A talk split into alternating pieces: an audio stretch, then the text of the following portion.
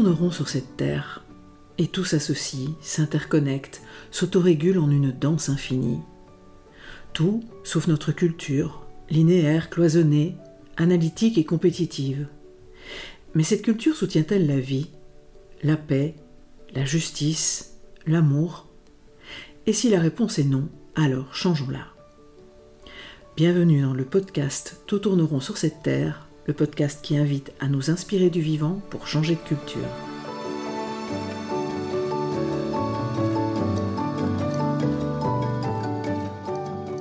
Je suis Marine Simon, grande amoureuse du vivant et facilitatrice en intelligence collective et gouvernance participative.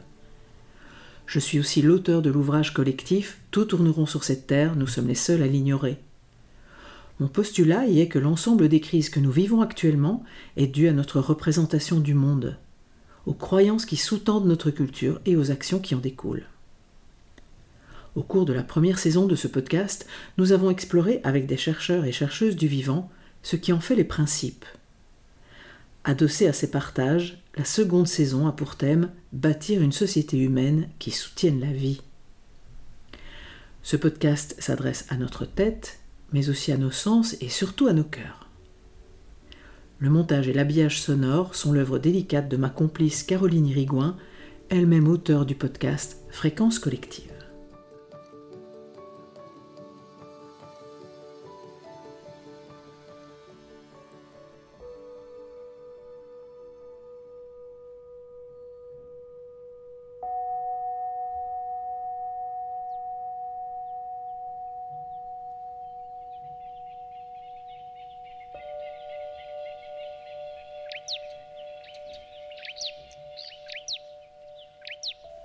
Une fois la transition. Il était une fois à Totnes en Angleterre, une poignée d'humains, d'humaines unissaient leur savoir-faire. Et elle avait vu que le monde tournait à l'envers. Du capitalisme, elle avait compris l'enfer. En prenant le risque de ne pas forcément plaire, se passer de pétrole, le laisser dans la terre. Il est trop destructeur et déjà bien trop cher. On retroussait leurs manches, tous dans la même galère, prêtes à embrasser des constats qui désespèrent, et de leurs impuissances percer tous les mystères.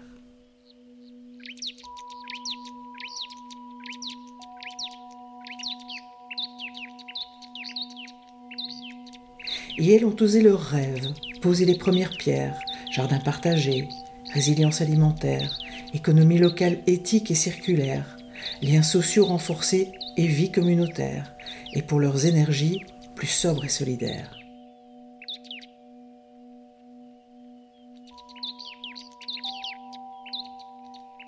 Puis des alternatives au système monétaire, façonnant un monde dont IEL pourrait être fier. Pour ne pas se ramasser à la petite cuillère, IEL cultivait leur être et pas seulement le faire, partageaient leurs angoisses, leurs tristesses, leurs colères pour affiner les choix de leurs itinéraires. Alors les pensées sombres devenaient éphémères, espoir et joie profonde jaillissaient de leurs cratères.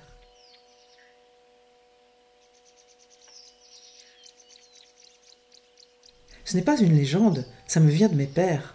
Dans notre pays aussi, elle devient familière. Tends l'oreille, ouvre ton cœur, et tu verras plus clair. Apprivoisons nos ombres, ravivons nos lumières. Ne sommes-nous pas tous de faits d'eau, d'air, de feu, de terre, fruits de synergie de bactéries qui coopèrent? Nous sommes nature vivante, cellules de la terre-mère. Prête à nous réveiller, à lâcher nos chimères?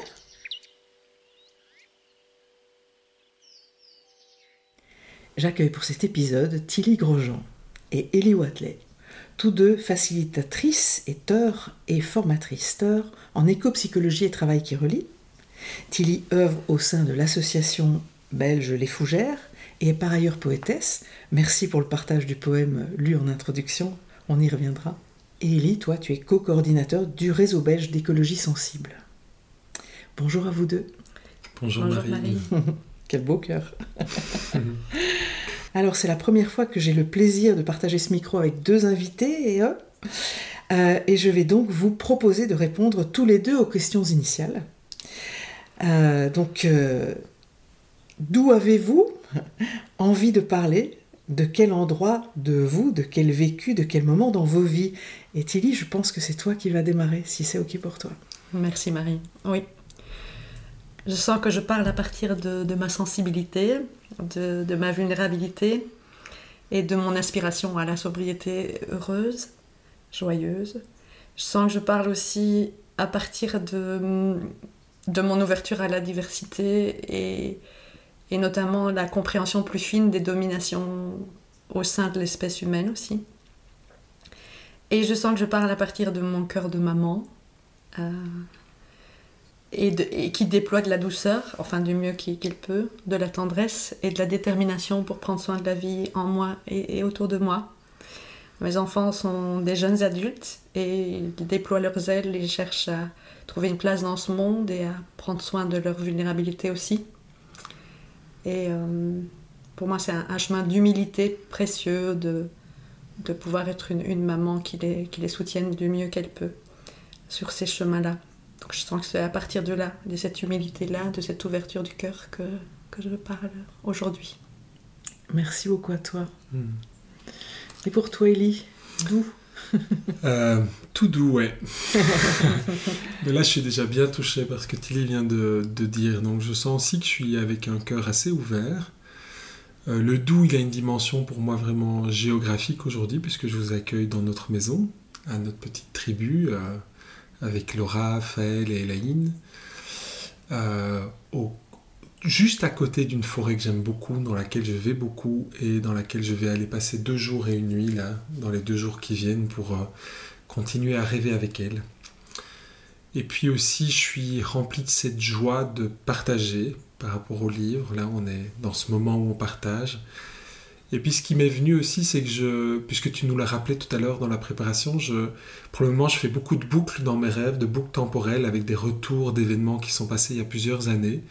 Et du coup, là, j'étais connecté à cet atelier en 2011 qu'on a vécu ensemble, Marine. C'était mon premier atelier de travail qui relie.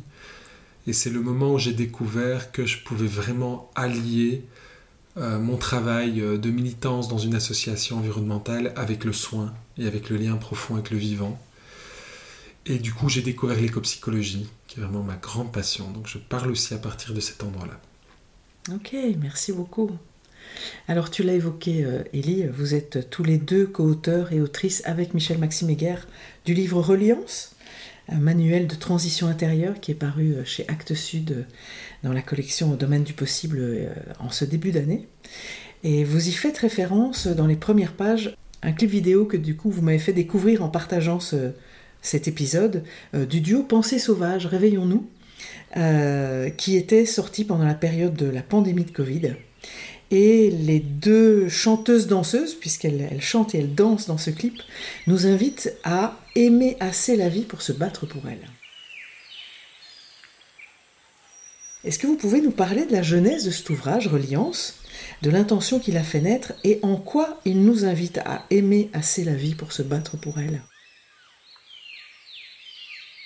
Euh, la jeunesse, c'est qu'avec Tilly, on, donnait des formations en transition intérieure, euh, et puis on a créé une formation en écopsychologie, un parcours en écopsychologie, auquel on a invité euh, Michel Maxime en tant qu'intervenant.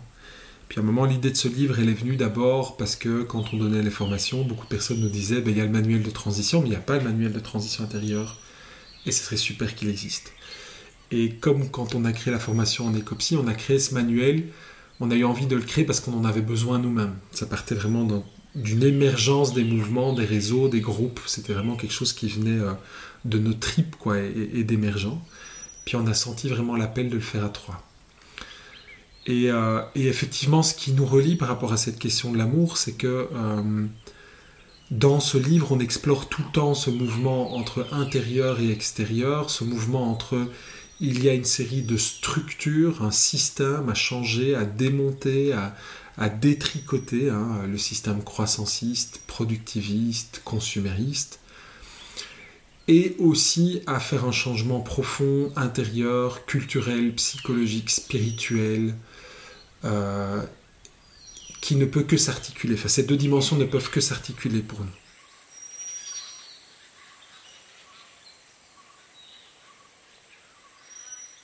Et, et ça, ça vient vraiment, c'était vraiment quelque chose qui nous réunissait très fort tous les trois avec Michel Maxime. Du coup, au-delà, au plus profond de ça, ce qu'on se rend compte, c'est vraiment qu'on a un amour euh, très très ancré, un double amour très très ancré, un amour pour les psychés, le prendre soin vraiment des personnes, une dimension vraiment de, de soin qui est vraiment importante, et un amour pour le vivant, sous toutes ses formes, et l'envie pouvoir vraiment alors de, se mettre debout pour le défendre, avec nos corps, avec nos âmes, avec nos intelligences de changer les structures, nos coopérations citoyennes pour faire des nouvelles propositions, pour dire non aux beaux endroits qu'il faut arrêter, pour créer du nouveau, et à la fois aussi à l'intérieur de tout ça pour soigner nos liens euh, à soi, au plus grand que soi, etc. on y reviendra. Et donc on a eu envie vraiment que ce livre soit ce voyage.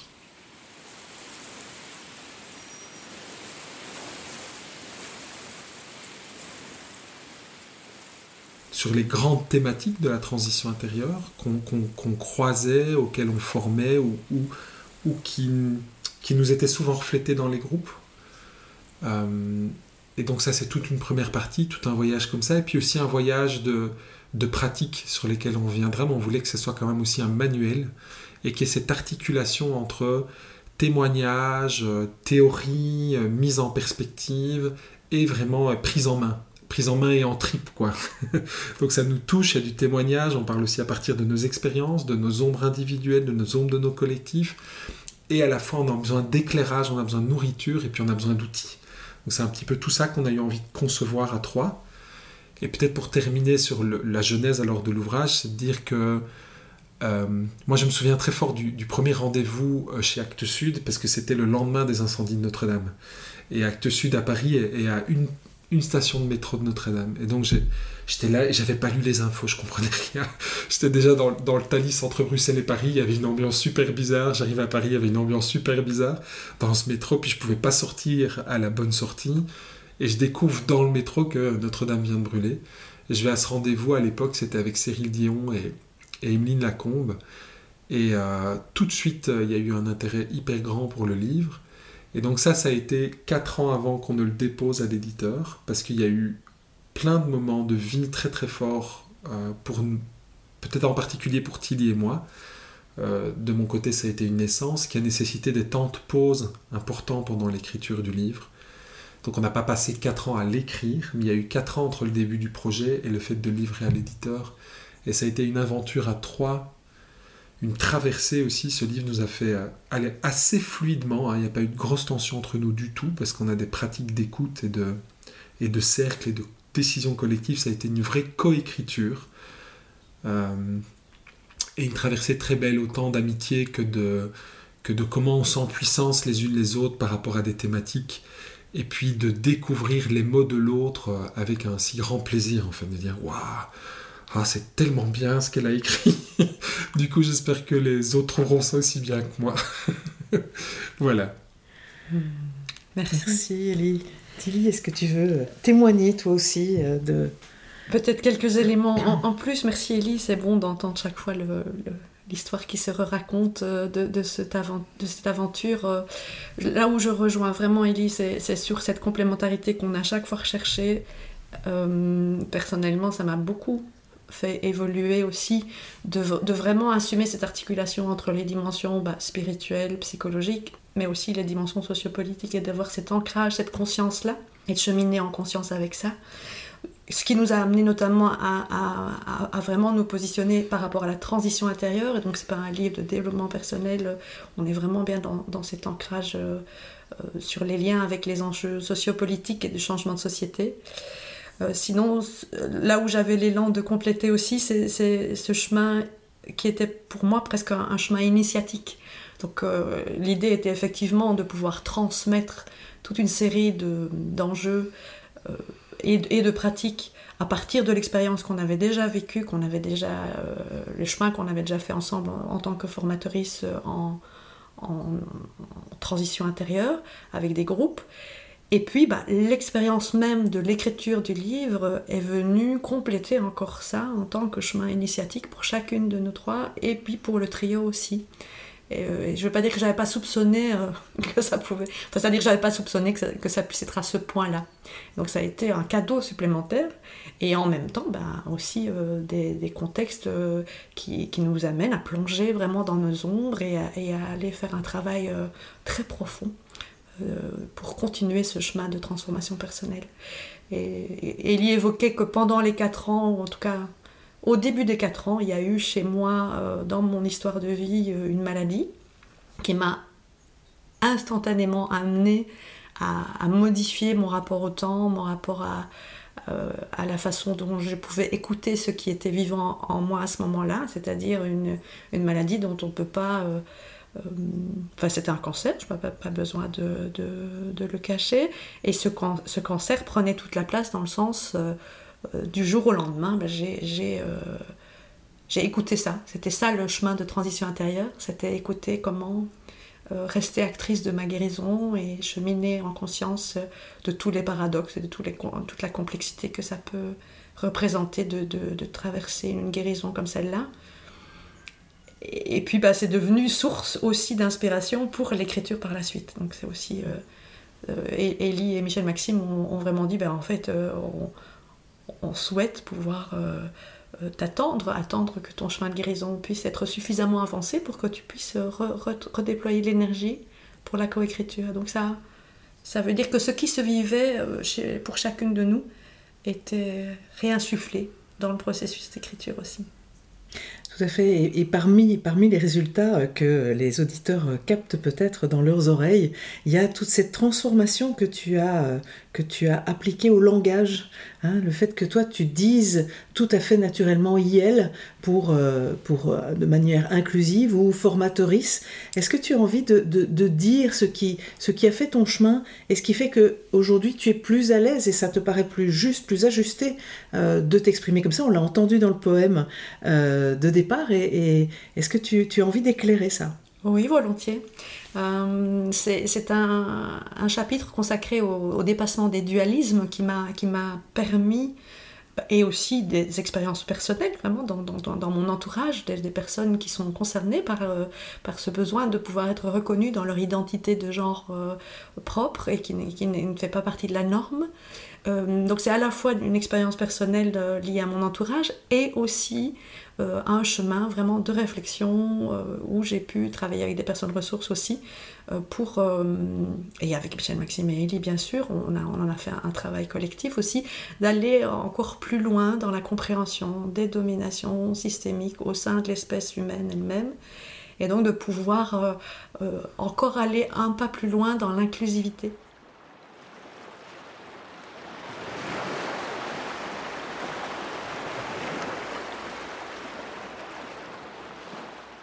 Et ça passe très concrètement par le langage et on a beaucoup cheminé au sein de nos cercles aussi euh, par rapport à cette question du langage plus inclusif qui permet euh, de, bah, que chacune, chacun, que chacune se sente, euh, se sente incluse, mmh. inclus dans, dans les propositions. Pour moi, toute cette ouverture-là est comme un cadeau que le processus d'écriture a, a, offert, a permis. Mmh. C'est aller plus loin que ce que j'avais soupçonné puisque mon chemin de vie et la réflexion liée à cette écriture de ce chapitre-là ont, permis euh, d'aller au plus fin, au plus près, au plus complexe. Et ce n'est qu'un début, évidemment, puisque tout ça, ça renvoie à toute la conscience de nos conditionnements par rapport aux, dominations systémiques. Et, donc l'invitation aussi, c'est de, c'est en toute humilité et en même temps avec euh, une certaine détermination, c'est cheminer dans les inconforts que ça génère chez nous, de sortir de la norme, ou d'avoir conscience que que des personnes ne sont pas dans la norme et, en souffrent. Et euh, donc de pouvoir euh, s'ouvrir, euh, s'ouvrir à ça à un rythme juste pour chacune, pour chacun.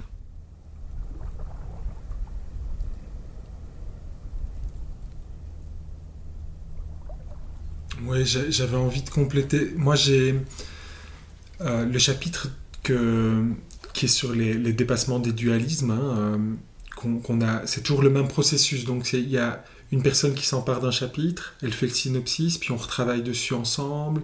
Il y a plusieurs versions, il y a à chaque fois de l'amendement, de, de, la complétion.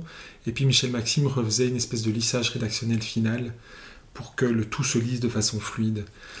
Et ce chapitre que, que du coup Tilly énergisait euh, euh, en premier lieu, euh, il est venu beaucoup nous travailler, nous faire. il est fort en lien avec aussi un mouvement dans lequel on, on, est impliqué en Belgique qui est Mycelium, qui travaille vraiment sur les, la réflexivité de nos différents mouvements écologistes avec différents types d'écologie populaire, écologie profonde, écologie sociale, écologie décoloniale, écologie queer, écoféminisme, etc. Et donc c'est vraiment, euh, ça, nous travaille en permanence parce qu'on se rend compte à quel point on est euh, tous, tous traumatisés, imprégnés, euh, traumatisés du capitalisme, comme le disait Caroline Baker. On est imprégnés vraiment d'une d'une culture qui s'est surtout déployée à partir de la modernité occidentale, mais qui a des racines bien plus profondes et, euh, ce que aussi du coup Cyril Dion va appeler des grandes architectures invisibles, vraiment euh, ces prêts à penser culturels euh, qui sont là, qui sont comme des invisibles de notre société et qu'on ne sait pas remettre en question tant qu'il n'y a pas un, décadrage. Tant qu'il n'y a pas des personnes qui viennent nous dire mais regardez en fait ce qui se passe. Et ces personnes, dans le cas des dualismes, c'est les minorités, minorités de genre, minorités euh, de race sociale, donc les personnes racisées, euh, minorités de classe, etc., qui vont dire mais attendez, est-ce que vous avez l'impression là d'être majoritaire C'est pas majoritaire, c'est mainstream. Ça veut dire que c'est porté par quelques personnes ou un groupe de personnes qui est privilégié dans la société. Mais il y a plein d'autres façons de faire culture, il y a plein d'autres façons de penser le monde. Et c'est vrai que c'est un truc qu'on déconstruisait déjà. Euh, dans nos groupes, beaucoup dans la question de l'équilibre masculin-féminin, de genre et tout ça qui moi m'a vraiment bousculé très fort intimement au Climate Justice Camp en Belgique il y a quelques années où je me suis rendu compte que en fait c'était pas que mental, ça venait de me toucher dans mes tripes cette question du genre et de, de la fluidité de genre. Voilà, je vais pas en dire plus ici, mais mais aussi dans le livre il y a cette articulation dans les fondements. Il y a trois grands fondements euh, qu'on prend comme des fondements. Hein, il pourrait y en avoir d'autres. Il y a toute cette question du dépassement des dualismes, qui est quelque part un enjeu culturel majeur à partir d'où aussi on peut le faire, nourri par quoi? Par deux grands autres fondements, qui est euh, la spiritualité, comment on assume une spiritualité libre, laïque, plurielle, un lien au plus grand que soi, au mystère, euh, qui est en même temps transcendant, immanent, et voilà, comment on se l'approprie, du coup, comment on se réapproprie les rituels, comment on se réapproprie toutes ces questions-là. Et puis la question de l'imaginaire, vraiment, euh, Cyril Dion, il dit changer d'histoire pour changer l'histoire Nancy Houston va parler de l'espèce fabulatrice, etc. Donc, comment on fait sens à partir de cette partie invisible du réel qu'est l'imaginaire? Et pour terminer là-dessus, pour cette question-là, c'est que moi, il y a un bouquin que je trouve génial qui s'appelle Chronique du pays de nos mères d'Elisabeth von Harburg, où le postulat c'est monde post-apocalyptique, il n'y a plus qu'un homme sur dix sur la Terre, ce sont des cultures matriarcales, et tout est écrit au féminin. Et en fait, ça m'a bouleversé de me rendre compte que quand tout est écrit au féminin, c'est un autre regard sur le monde et que ça me place à un endroit où moi qui qui ai grandi comme un homme, ça me place à un endroit en miroir de ce que toutes les femmes peuvent vivre au quotidien où tout est écrit au masculin. Et je me suis dit, en ayant fermé ce livre, plus jamais je reviendrai en arrière. plus jamais je remettrai en question l'écriture inclusive.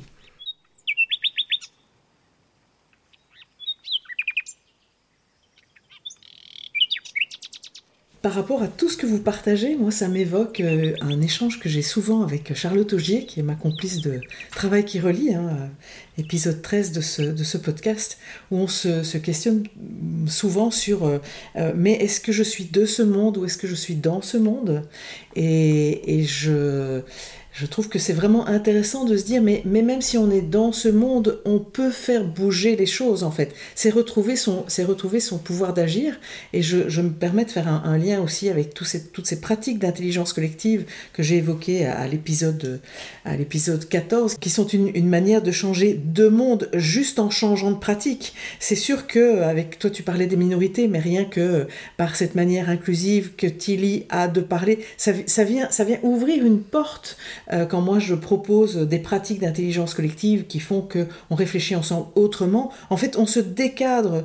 Et je pense que là, à la fois on peut parfois on peut se sentir euh, un peu désespéré de faire, faire partie et de vivre dans ce monde, mais en fait parce qu'on en fait partie, c'est euh, la bonne nouvelle c'est que nous pouvons le changer. Nous ne pouvons jamais changer un collectif, un système, que parce que nous sommes dedans. De l'extérieur c'est très compliqué.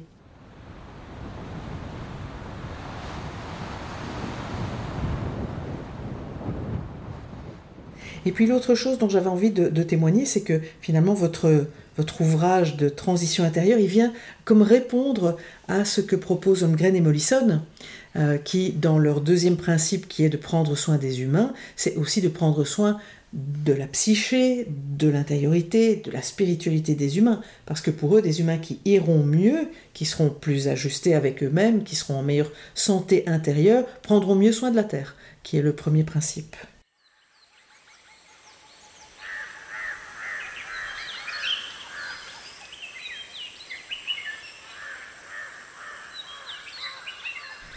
Dans votre ouvrage, vous écrivez Pratiquer la transition intégrale, c'est libérer la joie du sauvage et du plus grand que soi.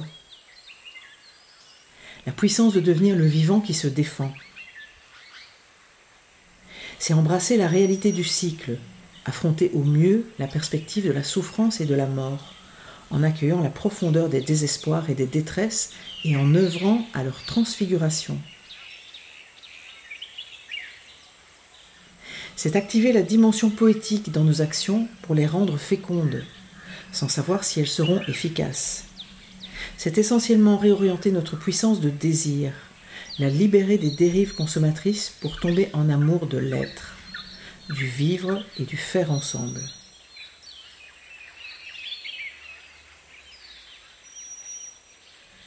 C'est se lever, danser nos militances méditantes et nos méditations agissantes soigner nos dignités.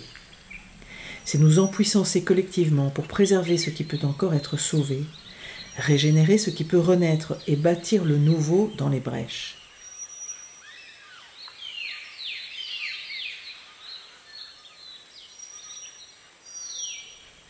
Finalement, c'est avant tout débrider les rênes de la tendresse, voire de l'amour, pour que l'élan initial du prendre soin du monde se transforme en prendre soin intégral de nos liens.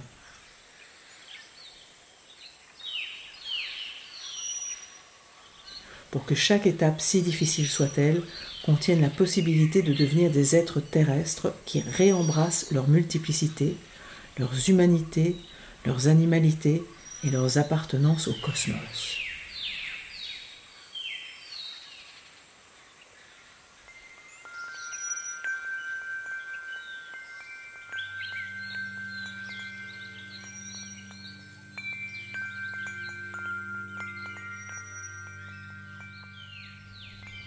Tout cela, en fait, chante l'appel à une grande odyssée de l'être, euh, il me semble, pour euh, être mieux, autrement humain, humaine sur cette terre. Alors, quels seraient pour vous deux, on, en a, on les a déjà évoqués, mais on va, on va aller les, explorer plus finement, les leviers de mutation à actionner, à réveiller en nous, avec les autres et avec l'ensemble du vivant vous avez déjà évoqué euh, le fait de sortir des dualismes euh, et de, vous dites aussi dans votre livre, redonner de l'espace au vivant en nous qui se manifeste par l'attention du et. Tilly, est-ce que tu as envie de, plonger encore un peu plus dans ce sujet des, dualismes? Oui, volontiers. en fait, la, la, transition intérieure invite vraiment à aller à la racine des crises, des problèmes et d'aller profondément voir d'où tout cela vient. Et les dominations systémiques comme le sexisme, l'anthropocentrisme, le racisme, etc., sont liées, elles reposent sur des euh, dualismes qui sont, dont nous sommes imprégnés depuis des siècles. Et, ces dualismes perpétuent nos comportements destructeurs du vivant, euh, perpétuent les, déséquilibres à l'origine de nos comportements destructeurs du vivant. Donc la proposition, évidemment, c'est de, mettre en, œuvre, mettre en, mouvement un processus non linéaire et un processus continu. Pourquoi? Parce que les conditionnements sont coriaces, parce que les, parce que les blessures sont profondes par rapport à ces dualismes et parce que les dominations sont encore agissantes. Et donc, tu, évoques l'importance des liens et, de, placer du et. Euh, c'est évidemment une manière de dépasser les dualismes. Je vais d'abord juste citer les quatre dualismes que nous avons explorés dans Reliance. Il y en a évidemment bien d'autres et ils s'interpénètrent, ils se renforcent mutuellement. On a exploré masculin-féminin, comme on l'a évoqué déjà tout à l'heure. On a exploré humain-nature et on a exploré uniformité-pluralité. Et le, quatrième, je vais le donner en exemple pour, pour illustrer le, processus de dépassement du dualisme que nous encourageons à incarner, donc qui est fait de trois dimensions. Ce n'est pas des étapes, c'est plus des dimensions, hein, d'où le côté circulaire et, continu du, processus de dépassement. Il y a un, aspect, une dimension qui consiste à reconnaître qu'il y a encore domination et donc à la refuser, à pouvoir euh, refuser et dénoncer le statu quo et donc euh, repérer là où la domination est encore agissante, même parfois inconsciemment. L'exemple que je vais donner, c'est le, dépassement du dualisme raison-émotion. Dans ce cas-ci, la première dimension que je décris implique de refuser l'étouffement des émotions par la raison, par une raison qui est fermée, une raison qui, cherche à contrôler les émotions, qui cherche à les fuir, à les réprimer. Et on voit tous les dégâts que ça fait en termes de dissociation intérieure, euh, puisque ça génère de l'apathie et de l'inertie. Si on n'est pas dans l'accueil de l'émotion comme étant une manifestation claire, un signal du vivant qui nous renseigne sur comment la vie se manifeste en nous, autour de nous. Et donc, refuser l'étouffement des émotions, ça, c'est la première dimension qui est proposée dans ce dépassement, dans ce processus de dépassement des dualismes.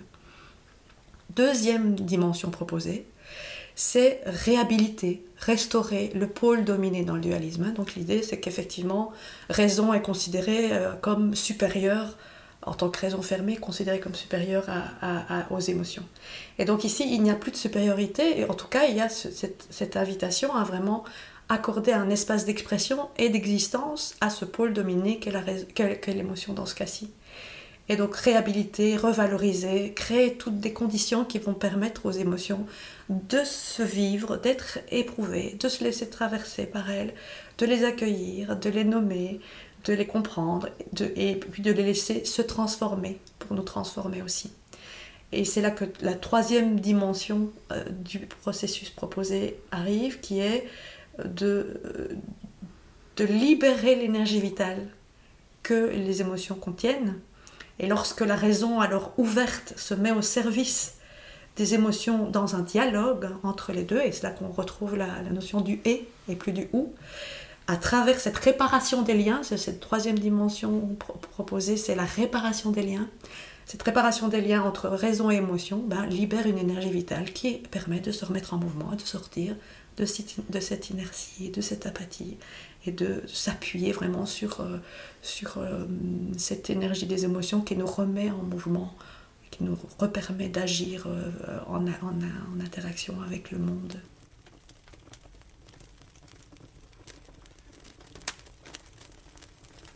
Et de nous faire, de, nous permettre d'être pleinement vivants, que voilà, d'être ces êtres qui sont faits de plein de choses et qui, vibrent, voilà, de, toutes ces énergies émotionnelles. Fait. Euh, tu connais les, forcément les, effets euh, euh, inattendus parfois des, pratiques de travail qui relient à propos des émotions. Donc quand on traverse la deuxième étape de la spirale, honorer notre douleur pour le monde, c'est vraiment puissant ce qui peut se passer quand on a créé des vraies conditions d'accueil et d'expression des émotions, de oser les éprouver dans son corps, dans son être, en collectif avec le soutien du cercle comment ça peut réouvrir vraiment la possibilité d'accueillir la joie, la compassion, la confiance.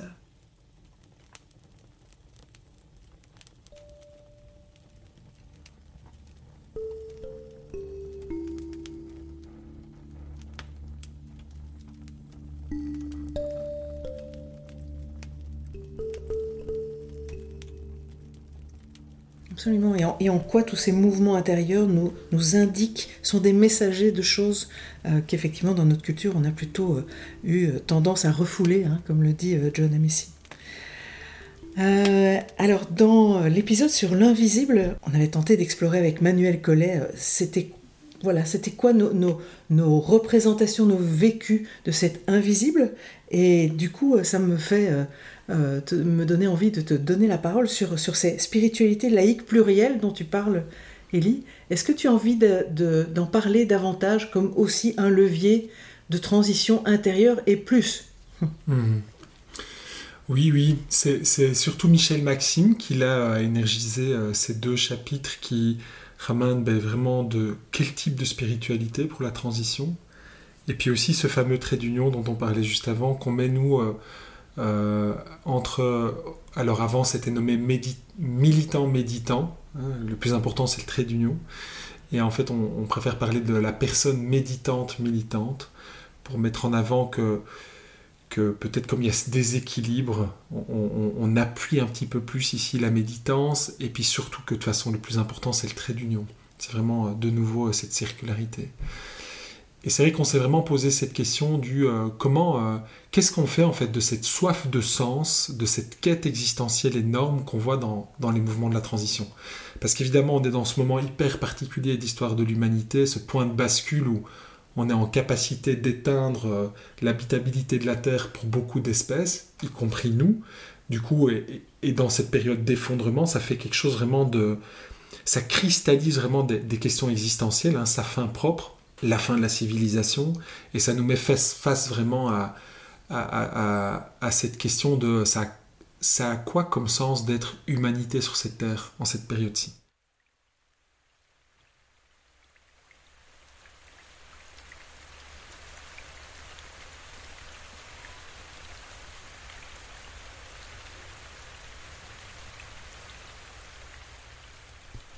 Et cette question pour nous, elle, ouvre très vite à une dimension philosophique ou spirituelle, parce que c'est un, niveau de l'être qui est vraiment celui de, de la, du sens profond. Quoi. Le sens profond qui peut être compris comme une direction, dans quel sens on va, ou comme vraiment une signification, c'est pour, pourquoi on est là.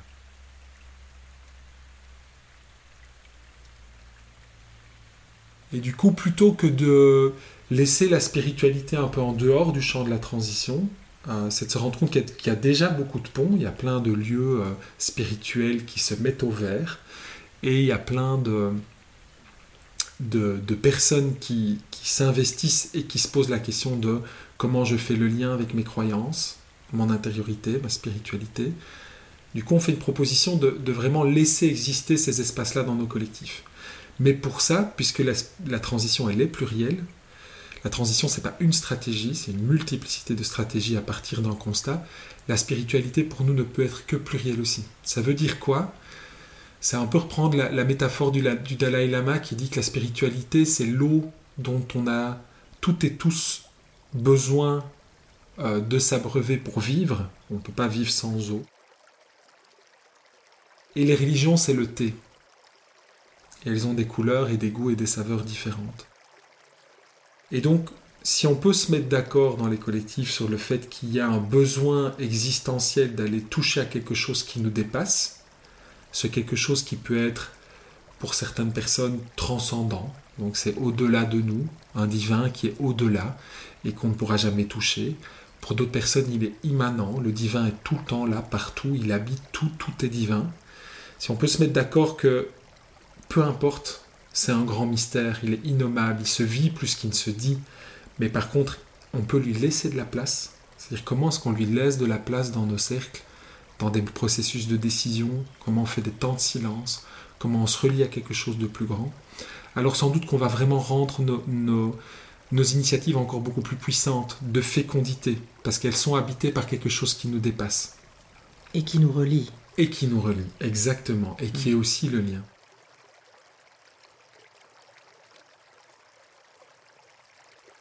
Et donc, pour aller au bout de, ça, peut-être euh, Michel Maxime, il, pose la question du panenthéisme. Moi, je trouve c'est magnifique parce que euh, avec la, une vision d'un Dieu transcendant et extérieur, on est dans du transcendantal.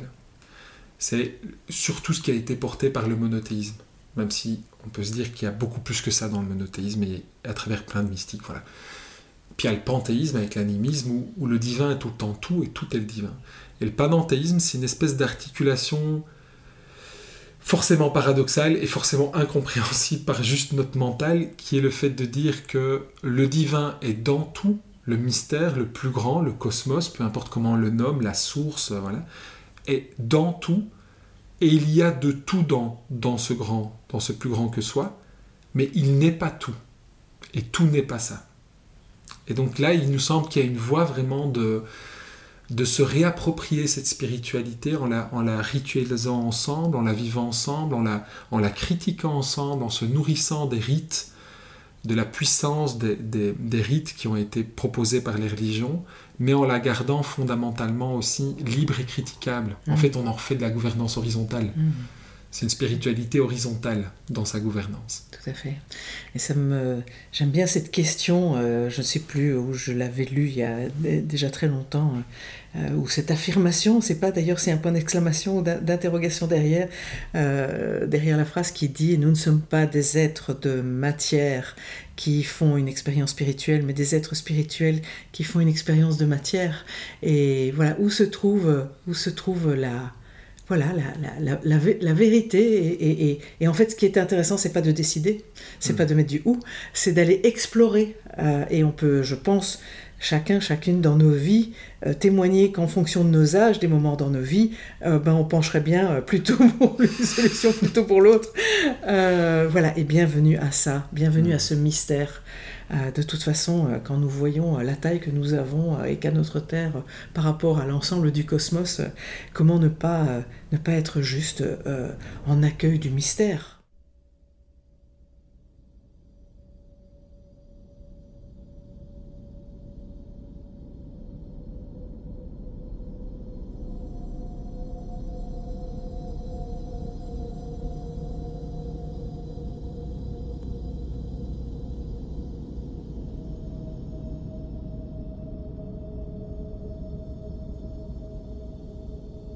Et donc, comme, euh, comme autre levier, vous avez tout un chapitre dans votre livre qui euh, s'intitule Métamorphose. Vous proposez toute une série de et si hein, qui ouvrent des champs. Euh, et notamment, et si nous apprenions à rencontrer nos ombres pour mieux les transformer Tu veux nous en parler, Tilly? Oui. c'est vrai que c'est pas toujours facile d'oser les, regarder en face et les, aborder. Et en même temps, bah, quand on constate à quel point elles peuvent épuiser les individus et les collectifs, bah, on comprend toute l'importance qu'il y a à mettre de la lumière dessus, à mettre de la conscience pour, euh, pour soutenir leur transformation.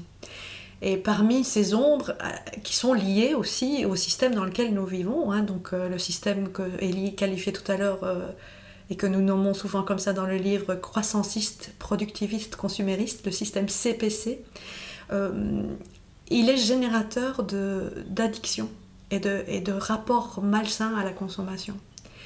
Et, et, donc ces, addictions ou ces passions de consommer que nous, pour lesquelles nous sommes concernés en tant que personnes vivant en Occident, clairement, euh, elles, sont, euh, elles sont coriaces aussi, elles sont profondes, et, et l'invitation est que la transition intérieure nous permette bah, de, de, les regarder pour petit à petit les transformer, tout en sachant qu'évidemment la, société continue à être, euh, comment ce qu'on dit, elle, a besoin de nos addictions pour exister, euh, ce système CPC a besoin de nos addictions pour exister, et donc elle est addictogène. Donc ça, veut dire qu'on a tout un travail sociopolitique à faire à côté aussi. C'est pas juste un travail individuel ou dans nos cercles euh, qui visent à, cheminer vers une transformation de nos addictions.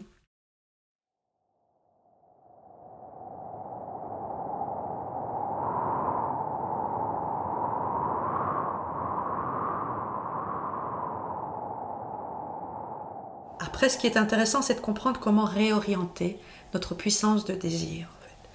Ce qui se passe, c'est que les biens de consommation sont présentés, notamment à travers la publicité, mais simplement à travers euh, la manière dont tout, ça est organisé et conçu, sont présentés comme des réponses euh, à nos besoins existentiels euh, de reconnaissance, de se sentir exister, de se sentir appartenir. Et en aucune façon, ces moyens-là de répondre à notre soif euh, d'amour et de présence qui est, une soif profonde que nous avons. Donc, euh, réorienter la puissance de désir, c'est créer des situations de pratique et de, et de mode de vie qui nous permettent de, plus en plus de faire appel aux sources de satisfaction du désir que l'on appelle primaires. C'est-à-dire des sources de satisfaction du désir qui sont de l'ordre de l'être et de la profondeur, contrairement aux sources de satisfaction du désir dites secondaires, qui elles sont de l'ordre de l'avoir et du paraître. Est-ce que tu nous donnerais un exemple? Mais volontiers.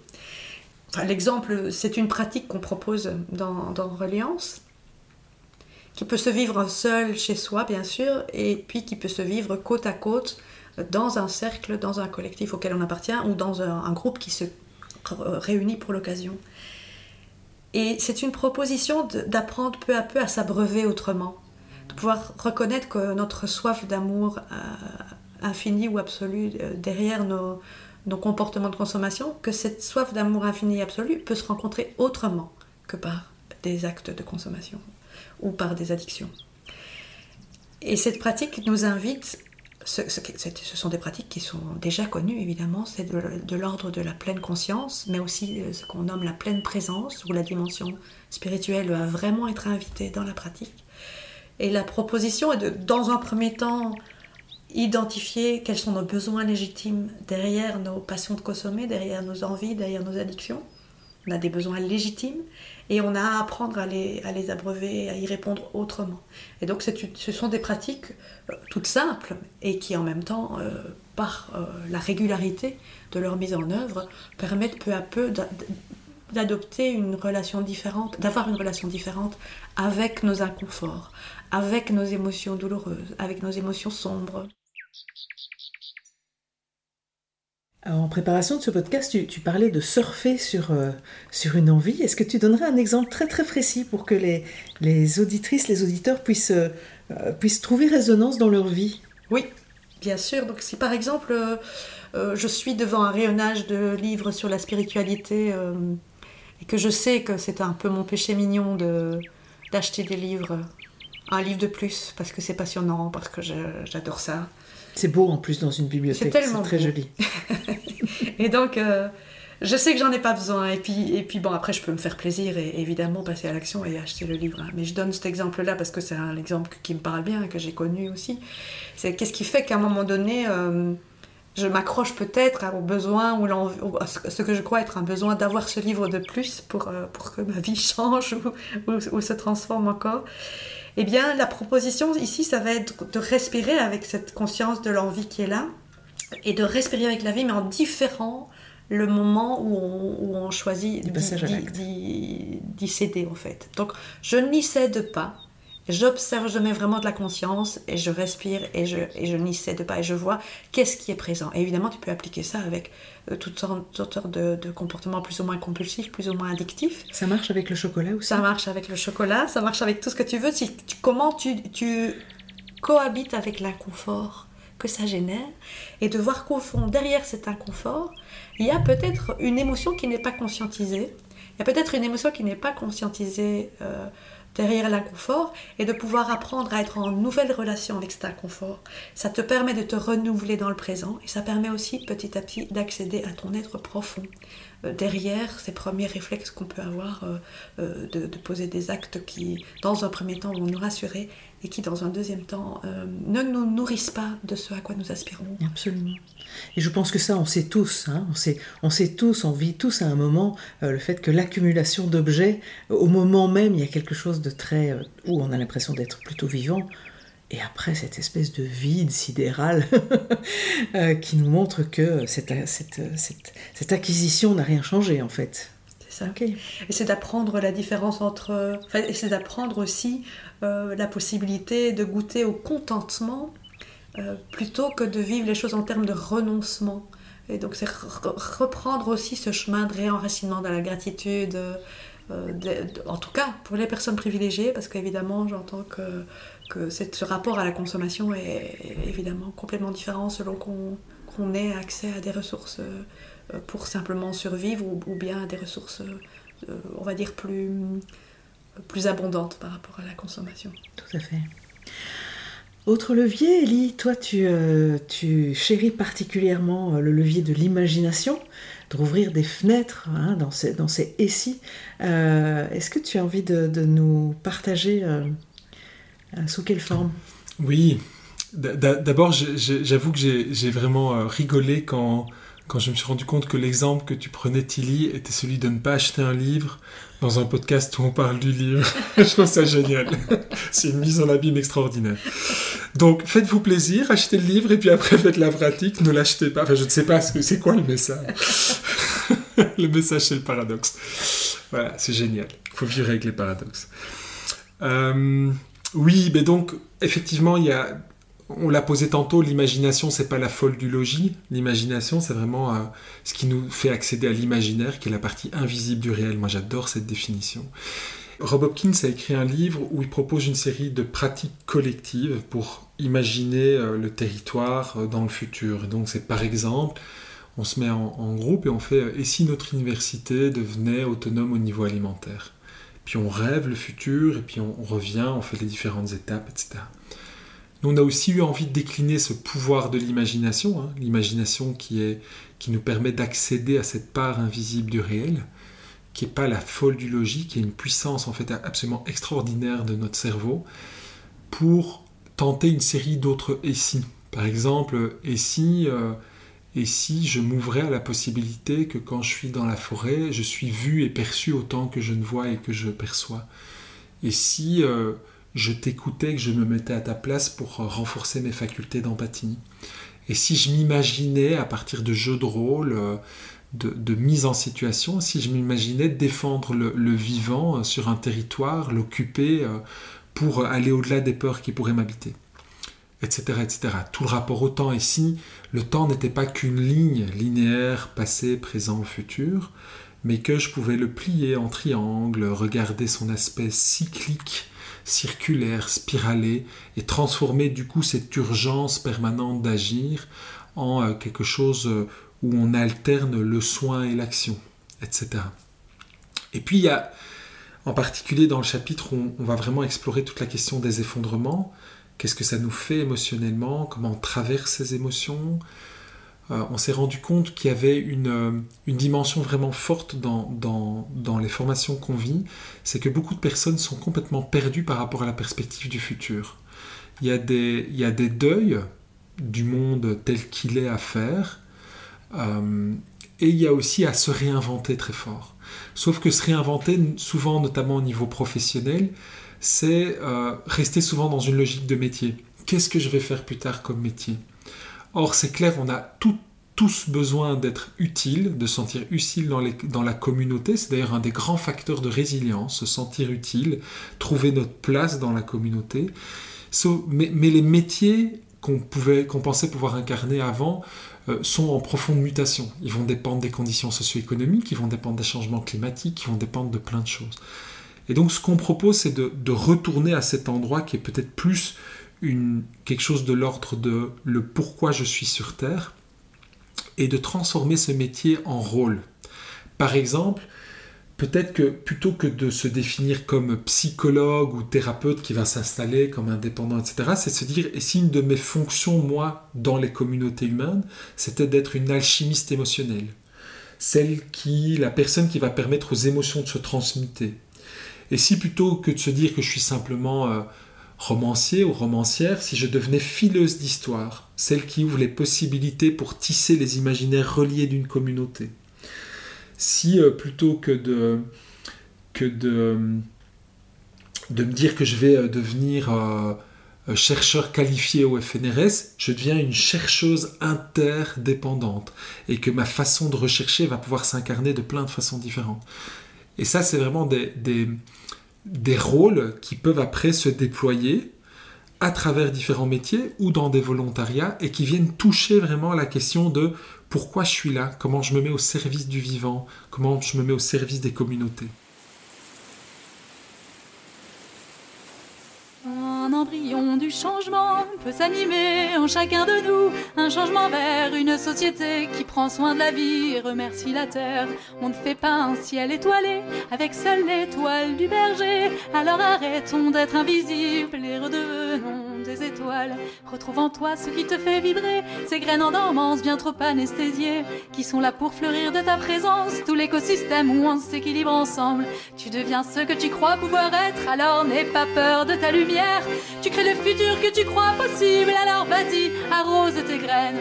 Vibrons, incarnons nos vies, osons devenir qui nous sommes vraiment. Semeuses de joie, raviveuses de soi, artisanes de paix ou ingénieurs d'entraide, pépiniéristes d'envie profonde, soigneuses de terre, sages-femmes d'imaginaire, chercheuses de sens, créatrices de conscience, agenceuses d'harmonie ou façonneuses d'outils, sculpteuses de clés ou soudeuses d'amitié, professeurs d'écoute ou guérisseuses de doute, dompteuses de peur ou relieuses de cœur, tisseuses d'espérance médecins de la présence. Choisis tes graines, les aimer, ça les sème, prendre plaisir ça leur donne du soleil. Crois en ton ventre, arrose-les d'intention. Quand l'intention est claire, la magie opère.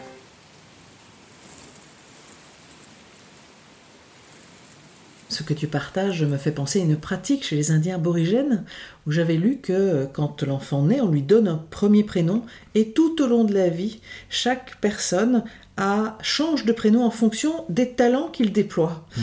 Euh, voilà, et je trouve que c'est extrêmement, euh, extrêmement intéressant. C'est déjà reprendre son pouvoir Hmm. que de sortir de l'étiquetage qu'on peut avoir. Il est médecin, il est comptable, elle est, euh, elle est journaliste, euh, qui est extrêmement réductrice. Euh, et que finalement, quand on connaît ce comptable, ce médecin, cette journaliste, mais on va voir qu'en fait, elle a une coloration, il a une coloration, une manière de l'être. Voilà, je, je- je pense que ça, il y, a, il y a quelque chose de l'ordre dans cette proposition, dans votre livre. Je, je trouve vraiment une, une vraie proposition de décloisonnement, de, de libération, qui évidemment crée autre chose. Hmm. Euh, voilà.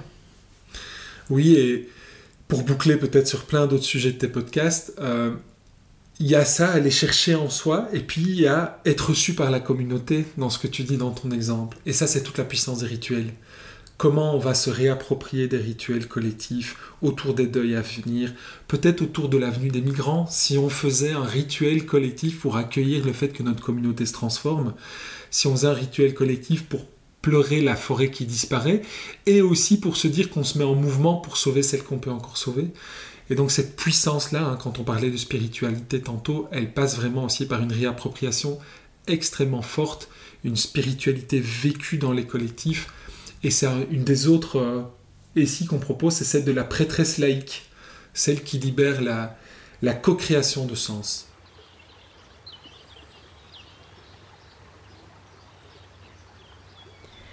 Bon, eh bien, euh, merci euh, Tilly et Ellie pour, euh, pour tout ce travail que vous avez fait, tout ce travail que vous avez fait avec ce livre Reliance qui est finalement, qui, pose des petits cailloux blancs, voilà, pour, faire son chemin. La, une grande partie de ce manuel est fait effectivement d'expérimentations décrites que vous pouvez vous appliquer personnellement et, collectivement. Et puis merci d'être venu témoigner de tout ça euh, à ce micro. Je suis vraiment ravie d'avoir partagé ce moment avec vous. Est-ce que vous avez envie encore de rajouter quelque chose avant qu'on ne se quitte? Oui, moi je, veux bien. Donc c'est vraiment une invitation à faire preuve de, créativité avec, euh, dans la relation à soi, dans la relation aux autres euh, humains et humaines, pour trouver cet équilibre dynamique du prendre soin, de tous les prendre soin. Prendre soin de soi, des autres humains, des autres humains, et, et de, de ce qui nous dépasse, de ces, ces quatre liens. Prendre soin de ces quatre liens en, en trouvant un équilibre dynamique qui soit à chaque fois juste, à chaque instant, dans, dans chaque contexte. Pour bâtir une société humaine qui soutiendrait la vie. Absolument. Merci Ellie. Merci Tilly. Merci. Merci, Marie. Merci, aux auditrices et aux auditeurs. À bientôt.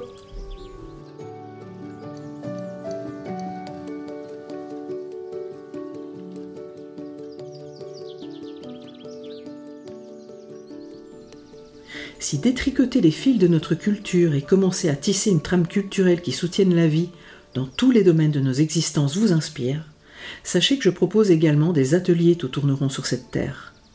Des ateliers de trois jours en France et en Belgique. Vous en trouverez les informations dans le texte de présentation sous cet épisode. Au plaisir de tisser avec vous. Je remercie l'association belge Terre et Conscience pour le soutien financier dont bénéficie cet épisode. Terre et Conscience est une école de la Terre qui propose au travers d'un large programme de formation, d'ateliers, de rencontres, de renforcer notre lien à la nature, à la terre et au vivant, afin de participer au projet de transformation du monde.